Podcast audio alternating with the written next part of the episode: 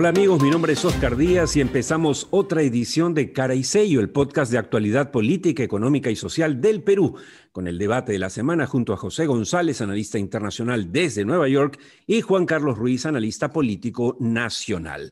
Como siempre, hoy tenemos tres temas sobre la mesa para debatir y empezamos con Sagasti se desploma y al parecer Guzmán se desinfla si nos atenemos a los últimos resultados de las últimas encuestas de CPI y el, IEP. Pero vamos a mencionar rápidamente lo que nos muestra en la foto CPI respecto a los candidatos presidenciales. Tenemos, sigue adelante eh, George Forsyth con 10.1%, aunque se, se, mantiene, no preocupa que no, no eleve, no, no aumente. En un segundo lugar, expectante, pues Keiko Fujimori con 5.6. La sorpresa para los periodistas, por lo menos este fin de semana, con lo que han estado jugando mucho, es la incursión al aparente tercer lugar de eh, Johnny Lescano de Acción Popular con 5%, seguido por un 4.7 de Verónica Mendoza, un 4.3 de Podemos eh, de Urresti, Daniel Urresti, que hoy define al parecer su destino en el Poder Judicial, y en el sexto lugar, peleando ahí, el Partido Morado con eh, Julio Guzmán, aunque parece, por eso lo hemos dicho al inicio, que así como ha caído drásticamente la aprobación del presidente transitorio Francisco Sagasti, su candidato también se ha caído a la mitad o casi la mitad de lo que tenía hasta hace poco. Primeros comentarios de Juan Carlos Ruiz. La palabra clave, Oscar, es desconfianza y falta de credibilidad. Es decir, la inacción del gobierno, el abuso del mensaje a la nación sin contenido. Eh, lo que trae consecuencia es que la gente empieza a ver que la incapacidad de gestión empieza a mostrarse con descontento. Y esto se expresa evidentemente en las cifras que vemos. 37 puntos de caída en un mes, eso es un desplome completo y total. Es decir, el señor Sagasti no tiene un problema de comunicación, solamente tiene un problema de gestión y de que la gente ya no le cree. No pasa, nos pasa evidentemente por el tema de la vacuna, pasa evidentemente por el tema del bono, pasa evidentemente por mandarnos una cuarentena sin medidas claras de reactivación económica.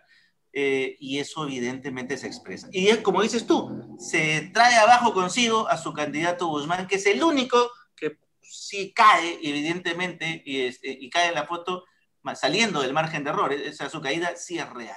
Ahora, lo que queda ahí claro, José, José, es que Em, todos sabemos, tú conoces además de cerca, más que yo, ciertamente a Francisco Sagasti, veíamos con, digamos, con simpatía su llegada a la presidencia, aunque sea transitoria, por sus cualidades, por su conocimiento, por su bagaje cultural, pero una cosa es con pañuelo y otra con cajón. O sea, administrar un país es una cosa muy compleja que va más allá de cuántos libros te has leído. Es correcto, capacidad académica no implica capacidad ejecutiva. ¿Sí? Y de hecho, si vemos a los políticos en la historia, muchos de los grandes políticos no tenían grandes este, pergaminos académicos.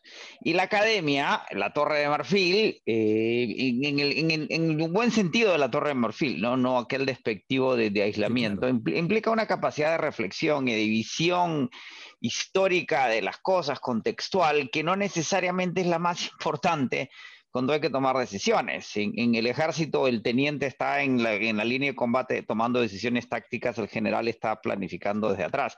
Y yo creo que ha habido una cierta diletancia, dubitatividad de parte del presidente que es el, que ha causado este tipo de, indicaciones en las encuestas. Y tengo una pregunta para Juan Carlos.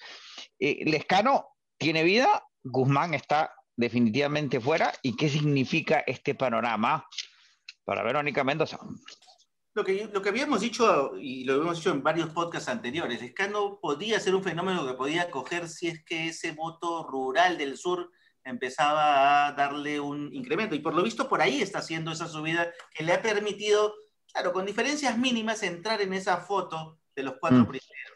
No significa que el tema esté resuelto. Claro, tiene una gran ventaja, tiene un signo que es Acción Popular, que no, no pierde fuerza en la elección. Es decir, tiene mucha fuerza como símbolo, en el Congreso se ve cuando hay preferencias electorales para los congresistas, a pesar más allá de la dispersión que va a haber, quiere decir que Acción Popular está presente ahí, va a tener su fuerza. Y esa obviamente le da un respaldo. Pero lo otro que está sucediendo, José, es que si bien la campaña no calienta en los medios de prensa con intensidad, no calienta en las redes sociales con intensidad, aquellas maquinarias electorales que la tiene Acción Popular, por cierto, que la tiene parte de la izquierda, que la tiene el Fujimorismo, empiezan a trabajar una chamba de puerta a puerta, de rumorología, de boca a boca, que empieza a mover un poquito los números y empieza a generar el movimiento que se tiene que hacer en una elección atípica como esta. No pueden generar aglomeraciones, pero empiezan a hacer trabajo de campo silencioso, que no se ve en los noticieros, pero que se empieza a notar con ciertos movimientos en las cifras electorales. Ciertamente hay dos cosas que, bueno, además de la presencia de las personas en, ¿no es cierto? en las calles, eh, este, ante esta eh, imposibilidad de realizar eventos partidarios, pero hay dos cosas que hasta ahora no han aparecido en la campaña y les apuesto que va a aparecer en los siguientes días. Uno, las propuestas concretas, no planes de trabajo demasiado elaborados, pero ideas que no hay, no hay. Y dos, sí, un plan mínimo. Y dos, los fake, los, las acusaciones, los rumores, los inventos, los panes con chicharrón. Eso no se ha dado y es lo normal, es normal que se dé en las campañas. empiezan a bajarse a los otros. Algo está pasando, pero no por parte de los, de los participantes en la contienda, con, eh, con pequeños, eh, ¿no es cierto?, informes, sobre todo en redes, sobre eh, las, los temas irregulares que al parecer ha manejado en en su vida personal y en el municipio de la Victoria Forsyth, pero digamos como que asoma. ¿No te parece eso este, que ya es evidente e inminente, Juan Carlos?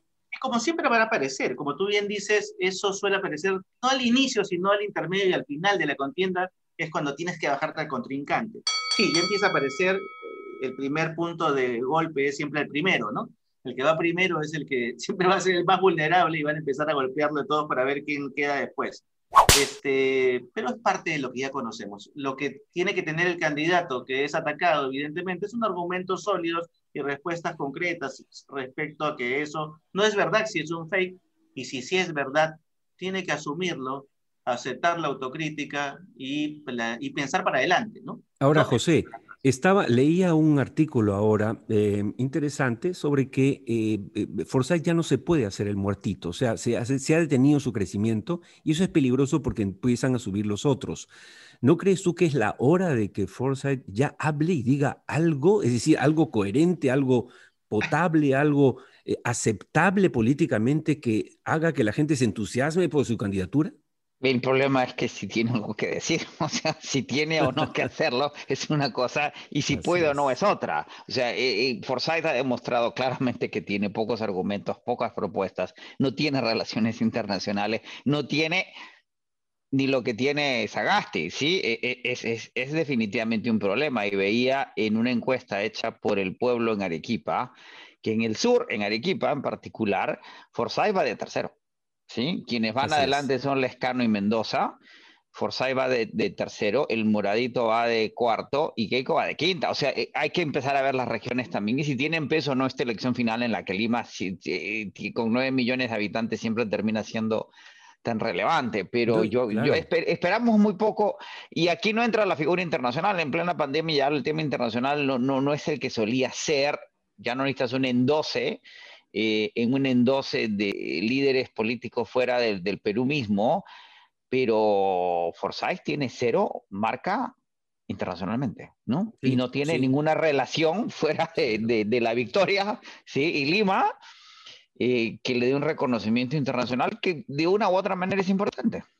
Ahora, Juan Carlos, el, tema es el siguiente que quería plantearte, ¿no?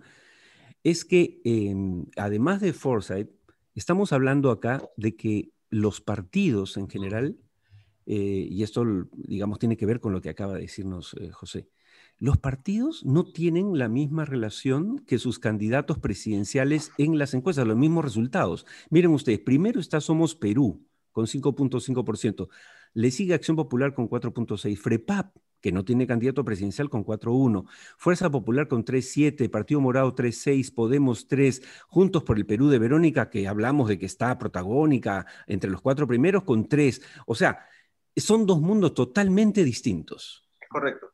Es correcto, son mundos totalmente distintos porque es uno, uno, es una marca partidaria que la gente recuerda, hay un posicionamiento además, ¿no? Y el otro es la personalización de las propuestas, que es este candidato y la foto del candidato presidencial. Entonces se mueven como dos mundos aparte. Pero además son dos mundos aparte, porque lo que sí es cierto, Oscar, y lo discutíamos siempre en, en, en, nuestros detrás de cámaras, es que lo que demuestra el resultado que tendría este Congreso es que lo que va a ser normal o la normalidad política va a ser la inestabilidad. Porque vamos a tener a un presidente que no va a ser lo suficientemente fuerte como para sostenerse y que va a tratar de cerrar el Congreso porque lo va a tener literalmente contra la pared. Y vamos a tener un Congreso va a querer vacar al presidente para tomar control cada vez que no haya coincidencias, acuerdos o concertaciones. Así es, y esto sea quien sea el ganador, o sea, la fragilidad del ganador que va a ganar en veras con un 20% en segunda vuelta, va a ser tremenda, porque recordemos a los amigos del podcast de Caricello, que pasan a la segunda vuelta los dos con mayor votación y gana la segunda vuelta el que tenga la mayor votación, simple, es decir, cualquiera, no importa si tienes 22 y el otro tiene 18, la cuestión es que eh, y va a tener un parlamento siempre opositor dividido, ¿no es cierto?, eh, canibalizado como este, sin cabeza, sin liderazgo y vamos a tener cinco años de inestabilidad, que es lo que más preocupa. Y esto me permite pasar al, último tema, porque hemos fusionado los dos primeros en esta primera parte, hablando de Sagasti, de la caída de Guzmán y también de la arremetida, aunque muy leve en realidad, del escano. Otro tema que son proyecciones económicas del 2021 y es bueno repasarlas con, con José. ¿Cómo estamos en este momento en la foto en el Perú y en el mundo? Hay un rebote importante. Recordamos que si bien el Perú fue el que tuvo la corrección más importante en América Latina en términos de crecimiento económico, entre 13 y 15 puntos, dependiendo quién haya hecho la medición, el rebote es el más importante. La economía peruana debería crecer entre 9, 10 o 11 puntos en este año si las cosas van más o menos bien. Recordemos que en función de las, de las cuarentenas de la segunda ola, y los problemas logísticos, las vacunas, ya las expectativas se están modificando. De hecho, en los Estados Unidos esperamos una desaceleración en el cuarto trimestre. La hemos tenido en términos de los anuncios previos del, del, crecimiento del cuarto trimestre y acaso crecimiento negativo en el primer trimestre. Podría ser el mismo caso en el Perú, que ese rebote no sea del 8, sino sea inferior. Sin embargo, va a seguir siendo significativo eh, lo cual lleva a que la calificadora Fitch publique un reporte en los últimos días donde subrayan el cambio de perfil de la deuda soberana de, de, Perú que hicieron en diciembre a negativo y por qué lo cambiaron de positivo a negativo por inestabilidad política y porque el espacio de las políticas públicas se cierran y por los eh, retos fiscales que va a tener el país en adelante en función de la desaceleración y la falta de actividad económica, el Perú sigue siendo el país en América Latina con el mayor espacio fiscal y de balanza de pagos, pero esos espacios se pueden cerrar si se prolonga la crisis y no hay vacunación. Recordemos que lo que ha distinguido a Biden desde que asumió la administración del país el 20 de enero es vacunas, vacunas y más vacunas. Sin vacunación no hay reactivación económica.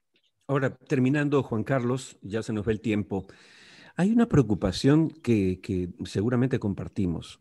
Los candidatos y sobre todo los favoritos no tienen, digamos, grandes figuras en el plano económico. Forsyth tiene ciertamente a Jorge Chávez, expresidente del BCR, eh, director de Maximix, un hombre serio, que sabe, pero una golondrina no hace el verano. Keiko, que tiene a Nano Guerra García, ¿no?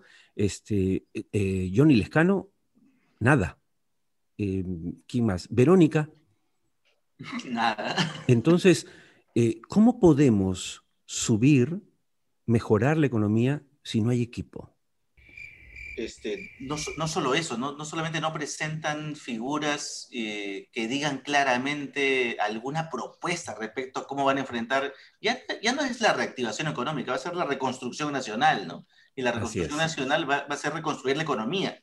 El tema que a mí me preocupa ahí es que eh, hay, dos, hay dos signos que están pasando ahorita ya en enero, y en enero se ha visto claramente. El problema es que los burócratas que toman decisiones nunca han pagado una planilla en su vida entonces, cuando uno en una empresa empieza a ver que ya se empieza a cortar la, cadena de pagos y empiezas a afectar a pequeñas, medianas em, y microempresas, entonces ahí estás hablando de un problema serio, porque las grandes están empezando a no pagar, están empezando a sacar nuevamente gente, y eso además acompañado de que curiosamente en enero, salvo el gobierno central que sí le ha metido todas las baterías a la inversión pública, en gobiernos locales y regionales se desploma en enero a 37 en negativo punto 7 la inversión pública y el gobierno regional es en menos 22.7. Es decir, algo está pasando en la maquinaria de inversión pública en el país, en las regiones, excepto, ¿no? excepto gobierno central, que no está funcionando. Ahí hay un, ahí hay un tema, Juan Carlos y Oscar, que, que, cuando nombras un ministro tienes que nombrar a alguien que sepa cómo funciona el aparato público, por lo que acaba de decir Juan Carlos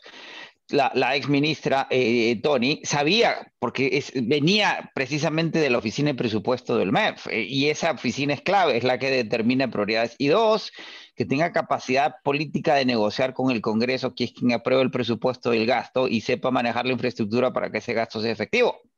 Un ministro teórico no funciona.